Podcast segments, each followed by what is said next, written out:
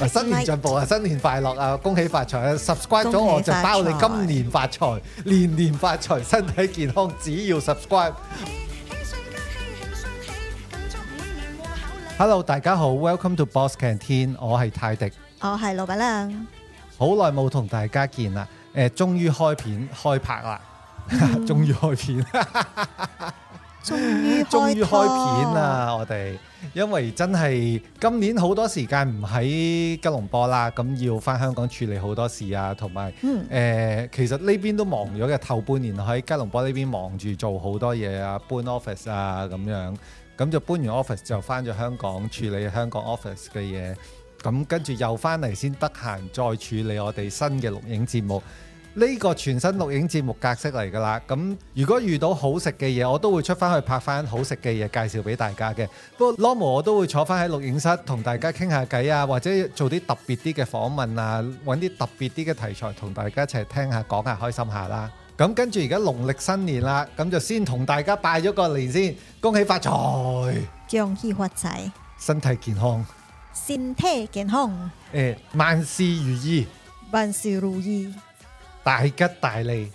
大吉大 利。其實咧，我啲福建話咧半桶水 嘅，我係福建人，不過半桶水。如果馬拉嘅朋友如果講哦恭喜發財，佢哋都係講拼音恭喜發財，定係有公冇司發財，有冇馬拉話㗎？公司發財？冇馬拉話嘅 Selamat tahun baru Cina。係咯，，馬拉話勁啊係啊，Selamat tahun 嚟 baru 多個 Cina 啊。好啊好啊嗯恭喜發財， ，Selamat tahun baru Cina。好犀 利，完全唔明你試下佢講，你試下。點樣啊？嚟多次， Selamat 是喇媽 tahun 大歡 baru 巴魯 Cina。天啊，記唔到啊！頭嗰兩隻都記唔到啦，算 啦。咁就共司發財。公司發財。係啦，通常啦，馬來人都會講共司發財啦。同大家拜完年之後呢，其實我哋今集有個主題嘅，個主題就係發財，年年都要發財。有咩辦法每一年可以 keep 住發財？呢、個先至係最重要啊嘛！大家做生意、打工又好，都係最緊要發財啊！點樣可以做到發財？當然有秘技啦。咁呢個秘技都係即係經過幾個師傅指點完，我綜合咗出嚟。今年就同大家分享下呢個每一年嘅過年開運發財秘技。其實老闆娘都唔係好知嘅，佢每一年都會 skip 咗我哋呢 part 嘅，因為我做咗佢又唔知，咁結果今年就終於佢發覺，咦點解好似我每一年都有啲嘢做，佢都好似唔知嘅，咁佢先至突然間問起，就我話順便同大家講下啦，通常馬來西亞我哋新年都好中意睇啲誒農曆十二生肖啦啊，啲運程啦啊，犯太歲啊，誒開運啊，咩九宮飛星啊。咁其實你有咩秘技？嗱，咁其實嗰啲係必須嘅。咁如果大家尤其是馬來西亞嘅朋友，好唔好叫迷信啦，好相信風水係啱嘅。嗯我唔否定風水呢樣嘢，不過有啲嘢再做得貼身啲，係咪會好好多呢？好你一個風水只係一個大格局，你未唔係廿四小時伴住你身邊噶嘛？嗯咁你做一樣嘢，能夠令到你長時間貼住你個身邊嘅，咁係咪仲嚟得旺過你一個間中到下嘅風水格局呢？啊有意思，嗱，老闆娘知唔知係咩？其實真係唔知喎，何謂貼係身啦啊？，老闆娘即衣服係其實冇乜知道嘅衣 服嗱，其實就係銀包 嘅嘢。哦，呢個銀包應該好似上年老闆娘買俾我嘅一個細銀包。呢個係 card holder，嚇，嗯啊其實好好用嘅，小銀包係好好用嘅。記唔記得早兩年呢都有個香港嘅風水命理大師我，哦有好幾個師傅都係講過銀包呢樣嘢介嘅。紹就要一定要用長嘅銀包，係啦，大銀包、長銀包、有拉鏈嘅，嗯裏邊入到嘢嗯係啱嘅。咁但係唔完整嘅。嗯喺我嘅經驗同埋，我都仲有其他叫做中意玩風水命理嘅朋友呢，大家都得閒無聊傾偈嘅時候研究咗啲嘢出嚟嘅，因為其實風水嘅嘢，誒、或者甚至乎呢啲隨身 lucky 嘅嘢，係同你財運真係有直接關係嘅。其實就係你有幾願意去努力，仔細做好呢樣嘢，就等於你有幾努力去仔細做好你嘅工作。嗯，即係上游身心咁解。你肯仔細做好一件工作嘅話，咁其實你樣樣嘢都會好嘅。咁係我哋喺呢個立場裏邊再分析落去就係話，哦，銀包梗係重要啦，因為呢樣嘢第一。代你表肯你嘅財富，冇錯，代表你嘅財富，嗯你亦都好肯仔細地做好你 keep 財富嘅嘢。嗯，咁相對於即係話，根本你一個好仔細、善於理財嘅人，咁喺呢啲咁貼身、咁重要嘅物品度，你再加啲運氣，再做好啲，咪同你投資一樣咯。你每日肯執下你嘅股票倉，每日去睇下你自己嘅銀行户口定期存款點安排，係咪財運都會好啲？我我以為要攞個銀包去神廟開光添， 差唔多都要嘅。陣間轉頭再詳細話俾你聽點樣執銀包。嗱，嗯年廿八執完邋遢，你哋究竟有冇發覺每一年嘅銀包你哋有冇執好裏邊會亂糟糟、污糟邋遢呢？嗱，通常女仔嘅銀包就比較多雜嘢啦係咯， ，receipt 啦，係咯單啦，係咯。誒林林沈沈啦，所以化妝品啦，年廿八掃完邋遢，其實趁年初一之前執埋個手袋、執埋個銀包、執乾淨佢，重新整理咗佢，然後嗱教大家點安排啦。首先，尤其是女仔，男仔都應該嘅，因為我發覺呢邊啲男士們銀包呢，都真係幾亂七八糟噶，嗯好似冇乜人 care 銀包呢樣嘢㗎因喺為而呢家邊，我哋都唔會用 cash 啦，好多時係啊候都係更加亂咯。所以係求其有幾十蚊塞咗喺度亂糟糟，跟住插兩張卡咁就算數啦。嗯其實真係唔好嘅。誒、唔代表你財運會好嘅會，嗯所以點樣代表財運好？第一件事，嗱，真係應該兩隻銀包嘅，我都會有兩隻銀包嘅。呢隻細銀包就係卡包係啦，擺卡嘅，就係愛嚟做翻啲好基本嘅嘢啦，擺嗯卡擺啲十蚊啊、五蚊啊、一蚊啊少少嘢常用嘅。其實呢個銀包我就稱之為俾錢銀包，一出錢般嘅找續小數目就係靠呢個銀包， Out cash，嗯係啦。咁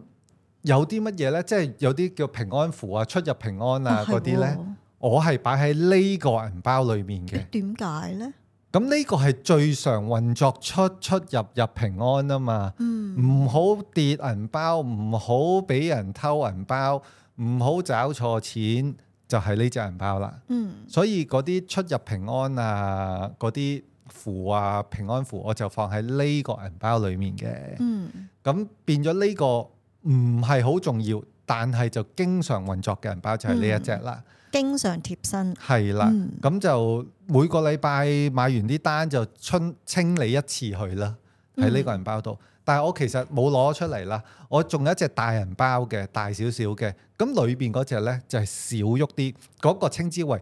入錢銀包，哦，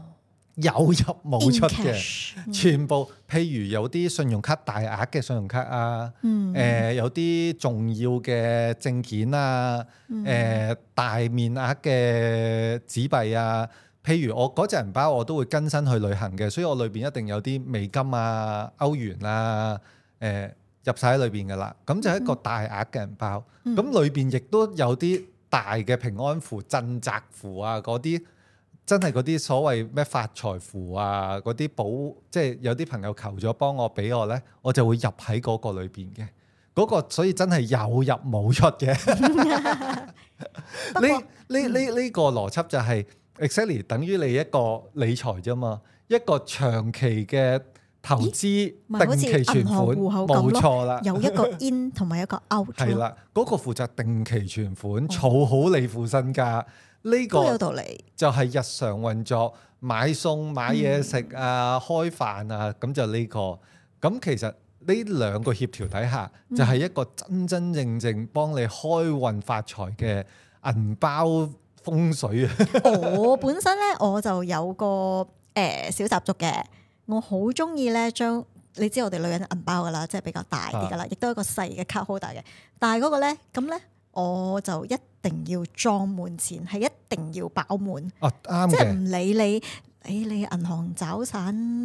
五百蚊一蚊蚊，啊即係總要有咁漲得咁漲，啱嘅，絕對啱嘅。咁但咁就係長年就漲卜卜真咯。係不過女士們，尤其是啊，誒真係要習慣翻每個禮拜清理一次手袋銀包咧，你唔好令到你自己儲錢擺錢嘅地方咧立立亂。嗯，即係財不入亂水嘅，即係你就算嚟到，你都唔會長期嚟嚟得順咯。啲嘢容易射住入嚟咁樣，嗯咁你就入到揾一揾出，咁就出少少。呢個真係秘技嚟嘅，呢、個唔錯嘅秘技，我都用咗十年啦。呢、個秘技，誒、發覺真係唔錯嘅。咁就大家可以盡管學下呢、個，呢、個就係幾個老闆同埋啲風水命理朋友大家研究出嚟嘅小玩意，發覺都唔錯嘅，真係唔錯唔錯，可以大家參考參考。嗯嗯，嗱，教完大家呢個咁真實嘅老闆開運發財大法之後呢， 咁樣就啊又講下喺馬來西亞究竟過年開運仲有啲乜嘢必須要做啊？哇好多，我講我講先啦，連三十到十五都好多習俗都好啊，係嗱啊，嗰陣時我未識老闆娘呢，我每年嘅年卅晚啊，都會同埋公司啲老闆啊一齊去觀音借庫啊。啊連三十萬係謝啊苦，好係咪年三十晚死啦？我都唔記得咗， 好似年廿九定年三十咧，大概咁樣啦。一日都冇做，十年八載冇做啊。咁但係嗰陣時都幾開心嘅，差唔多夜晚黑十點零就要去到預備排隊上香。誒、頭炷香，好偏遠嘅地方嚟嘅，香港某一個小村落裏邊嘅一個觀音廟。嗯咁真係十點零去到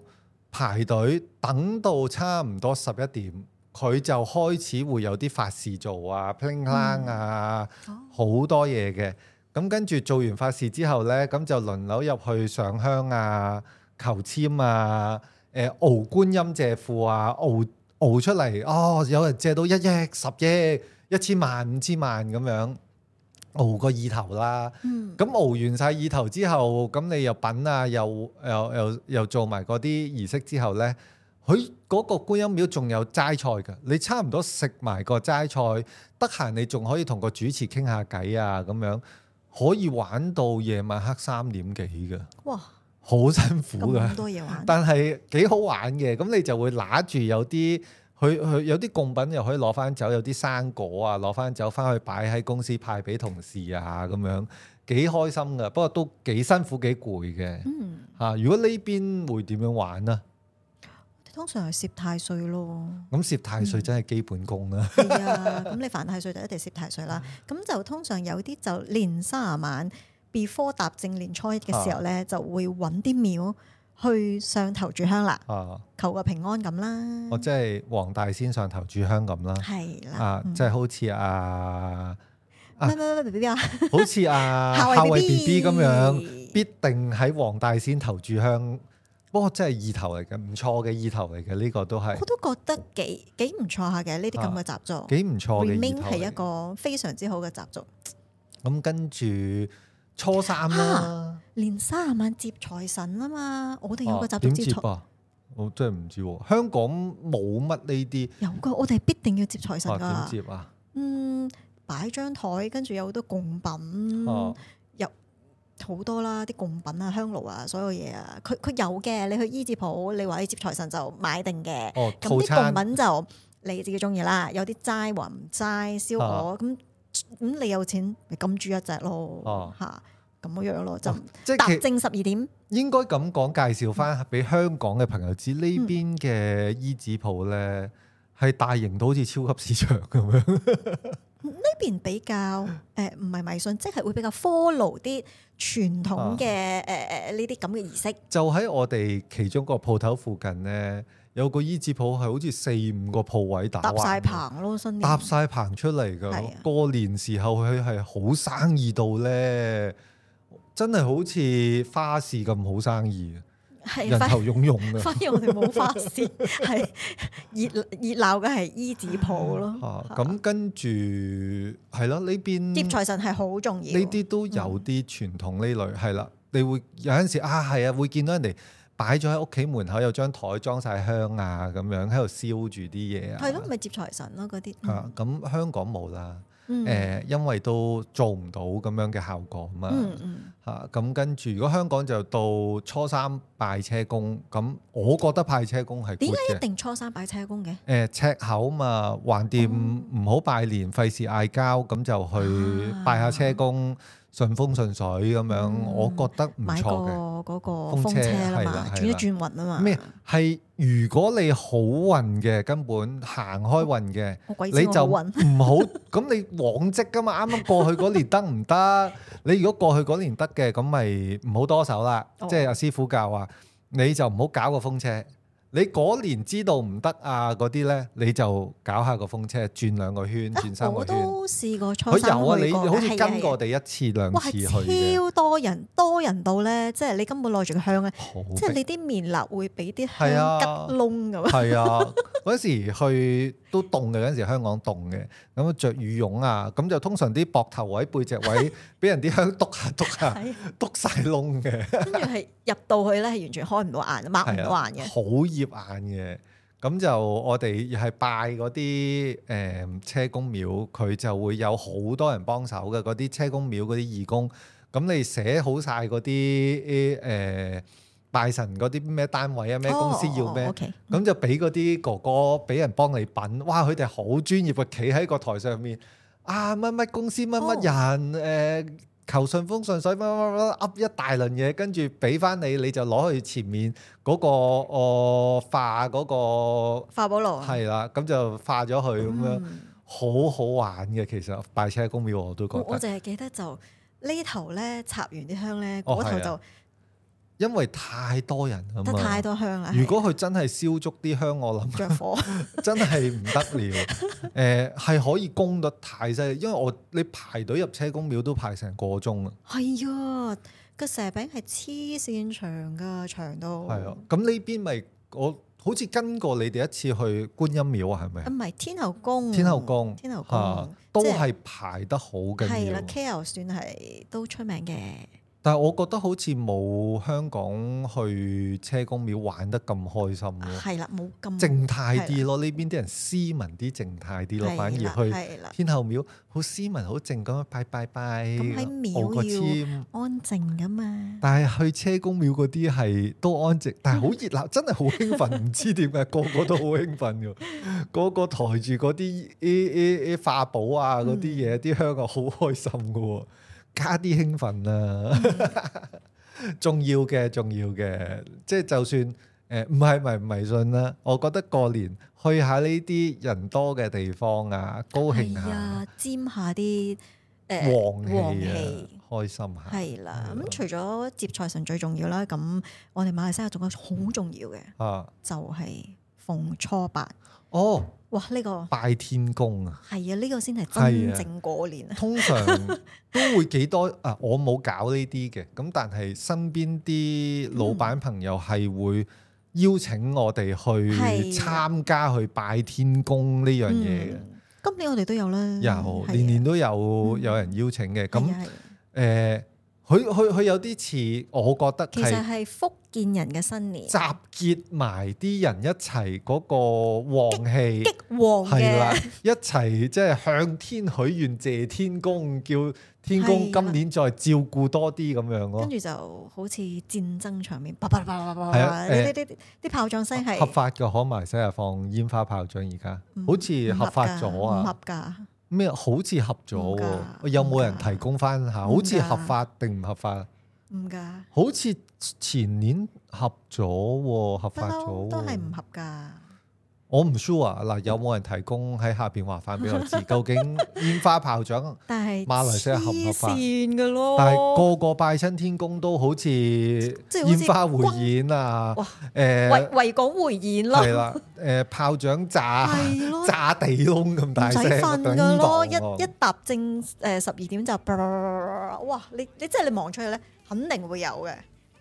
正係 啊，同埋啊好多嘢食嘅，拜完天公實有好多嘢食嘅，係燒肉啦，啊，魚嗰啲燒係豬啊，啊，燒豬、燒鴨啦，誒好魚多豬啊鴨啦乜齋菜啊，啦嗰係啲啊粿啊、果係啊啊嗰係啲啊好多好多嘢食嘅，係通超常熱拜完鬧啊都嘅，食反而初八係更加熱鬧過年哦三十咁係哦晚接財神。係初初八佢哋誒馬來西亞拜天公係會精彩過，我覺得精彩過年三晚嗯 係添，喎，係喎，真嘅，嗯熱鬧精彩過年三十晚。嗯，睇下如果大家有機會下年啦，下年揀過年時間嚟，你唔使初一初二嚟，初八前 嚟，咁你就可以周圍感受下去下朋友屋企係嘅拜天公，好得意，好開心嘅。好熱鬧啊嘅，係啦，好熱鬧嘅，咁就睇下可唔可以拍啲俾大家睇下今年拜天公可以，佢啲大户人家睇下拍唔拍到俾大家睇下，如果拍到嘅就再遲啲俾大家嗯睇。